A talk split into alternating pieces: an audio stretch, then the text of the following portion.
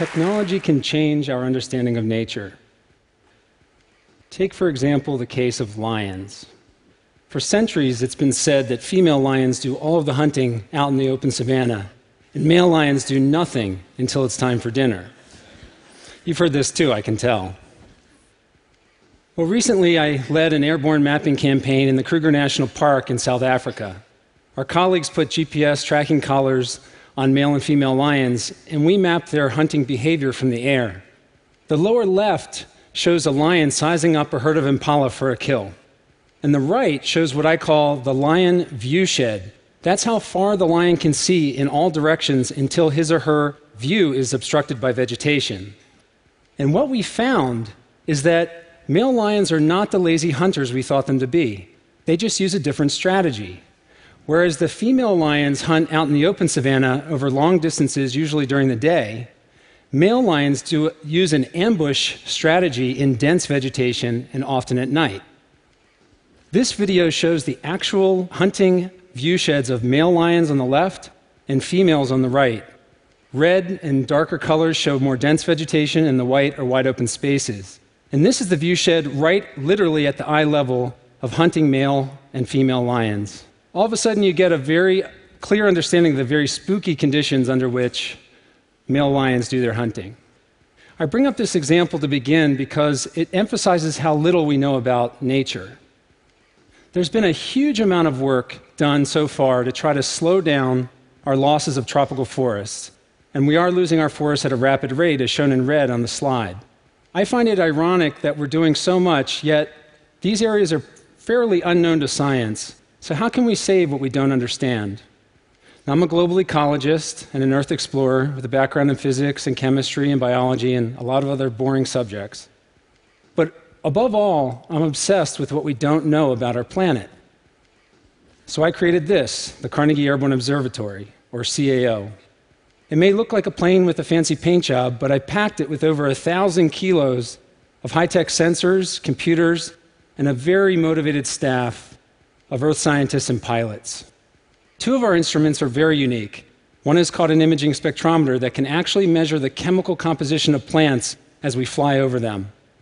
Another one is a set of lasers, very high powered lasers, that fire out of the bottom of the plane, sweeping across the ecosystem and measuring it at nearly 500,000 times per second in high resolution 3D.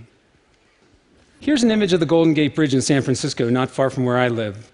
Although we flew straight over this bridge, we imaged it in 3D, captured its color in just a few seconds. But the real power of the CAO is its ability to capture the actual building blocks of ecosystems. This is a small town in the Amazon, imaged with the CAO. We can slice through our data and see, for example, the 3D structure of the vegetation in the buildings. Or we can use the chemical information to actually figure out how fast the plants are growing as we fly over them. The hottest pinks are the fastest growing plants. And we can see biodiversity in ways that you never could have imagined. This is what a rainforest might look like as you fly over in a hot air balloon. This is how we see a rainforest in kaleidoscopic color that tells us that there are many species living with one another. But you have to remember that these trees are literally bigger than whales. And what that means is that they're impossible to understand just by walking on the ground below them. So our imagery is 3D, it's chemical, it's biological. And this tells us not only the species that are living in the canopy, but it tells us a lot of information about the rest of the species that occupy the rainforest. Now, I created the CAO in order to answer questions that have proven extremely challenging to answer from any other vantage point, such as from the ground or from satellite sensors.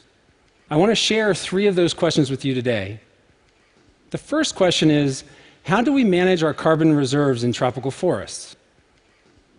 Tropical forests contain a huge amount of carbon in the trees, and we need to keep that carbon in those forests if we're going to avoid any further global warming.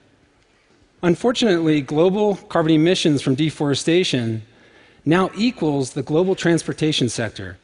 That's all ships, airplanes, trains, and automobiles combined. So it's understandable that policy negotiators have been working hard to reduce deforestation, but they're doing it on landscapes that are hardly known to science. If you don't know where the carbon is exactly in detail, how can you know what you're losing? Basically, we need a high tech accounting system. With our system, we're able to see the carbon stocks of tropical forests in utter detail. The red shows obviously closed canopy tropical forest, and then you see the cookie cutting or the cutting of the forest in yellows and greens. It's like cutting a cake, except this cake is about whale deep. And yet we can zoom in and see the forest and the trees at the same time.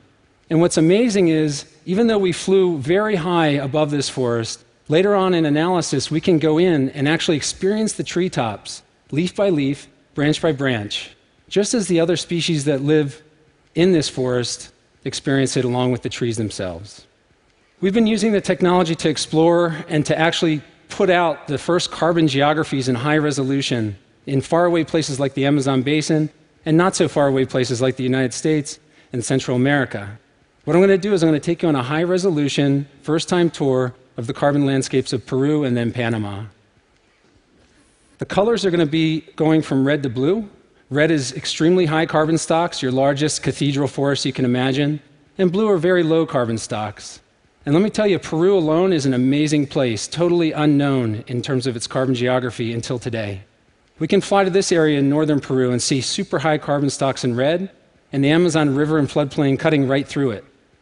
We can go to an area of utter devastation caused by deforestation in blue and the virus of deforestation spreading out in orange.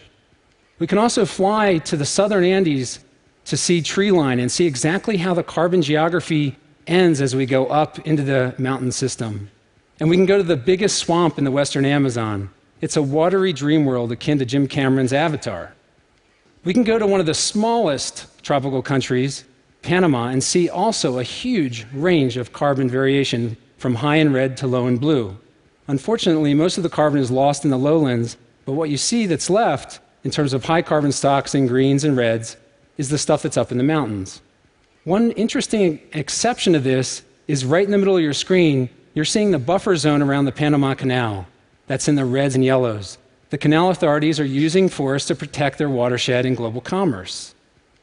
This kind of carbon mapping has transformed conservation and resource policy development. It's really advancing our ability to save forests and to curb climate change. My second question how do we prepare for climate change in a place in the Amazon rainforest? Let me tell you, I spend a lot of time in these places, and we're seeing the climate changing already. Temperatures are increasing, and what's really happening is we're getting a lot of droughts, recurring droughts. The 2010 mega drought is shown here with red, showing an area about the size of Western Europe. The Amazon was so dry in 2010 that even the main stem of the Amazon River itself dried up partially, as you see in the photo in the lower portion of the slide. What we found is that in very remote areas, these droughts are having a big negative impact on tropical forests. For example, these are all the dead trees in red that suffered mortality following the 2010 drought. This area happens to be on the border of Peru and Brazil, totally unexplored, almost totally unknown scientifically. So, what we think as earth scientists is species are going to have to migrate with climate change from the east in Brazil all the way west into the Andes and up into the mountains in order to minimize their exposure to climate change. One of the problems with this is that humans are taking apart the western Amazon as we speak. Look at this 100 square kilometer gash in the forest created by gold miners. You see the forest in green in 3D, and you see the effects of gold mining down below the soil surface. Species have nowhere to migrate in a system like this, obviously. If you haven't been to the Amazon, you should go. It's an amazing experience every time, no matter where you go. You're going to probably see it this way on a river. But what happens is a lot of times the rivers hide what's really going on back in the forest itself. We flew over the same river, imaged the system in 3D. The forest is on the left. And then we can digitally remove the forest and see what's going on below the canopy. And in this case, we found gold mining activity, all of it illegal, set back away from the river's edge, as you see in those strange pockmarks coming up on your screen on the right. Don't worry, we're working with the authorities to deal with this and many, many other problems in the region. So, in order to put together a conservation plan for these unique, important corridors like the Western Amazon and the Andes Amazon corridor, we have to start making geographically explicit plans now. How do we do that if we don't know the geography of biodiversity in the region, if it's so unknown to science? So, what we've been doing is using the laser guided spectroscopy from the CAO to map for the first time the biodiversity of the Amazon rainforest. Here you see actual data showing different species in different colors. Reds are one type of species, blues are another, and greens are yet another. And when we take this together and scale up to the regional level, we get a completely new geography of biodiversity unknown prior to this work. This tells us where the big biodiversity changes occur from habitat to habitat. And that's really important because it tells us a lot about where species may migrate to and migrate from as the climate shifts. And this is the pivotal information that's needed by decision makers to develop protected areas in the context of their regional development plans. And third and final question is how do we manage biodiversity on a planet of protected ecosystems? The example I started out with about lions hunting, that was a study we did behind the fence line of a protected area in South Africa. And the truth is, much of Africa's nature is going to persist into the future in protected areas like I show in blue on the screen. This puts incredible pressure and responsibility on park management. They need to do and make decisions that will benefit all of the species that they're protecting. Some of their decisions have really big impacts. For example, how much and where to use fire as a management tool, or how to deal with a large species like elephants which may, if their populations get too large, have a negative impact on the ecosystem and on other species. And let me tell you, these types of dynamics really play out on the landscape. In the foreground is an area with lots of fire and lots of elephants, wide open savanna in blue, and just a few trees. As we cross this fence line, now we're getting into an area that has had protection from fire and zero elephants. Dense vegetation, a radically different ecosystem. And in a place like Kruger, the soaring elephant densities are a real problem. I know it's a sensitive issue for many of you, and there are no easy answers with this. But what's good is that the technology we've developed and we're working with South Africa, for example, is allowing us to map every single tree in the savanna. And then through repeat flights, we're able to see which trees are being pushed over by elephants in the red, as you see on the screen, and how much that's happening in different types of landscapes in the savanna.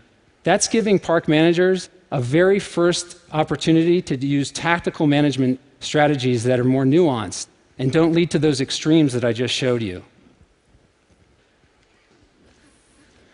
So, really, the way we're looking at protected areas nowadays is to think of it as tending to a circle of life, where we have fire management, elephant management, those impacts on the structure of the ecosystem, and then those impacts affecting everything from insects up to apex predators like lions.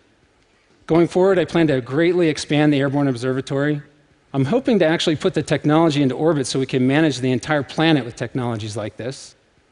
Until then, you're going to find me flying in some remote place that you've never heard of. I just want to end by saying that technology is absolutely critical to managing our planet.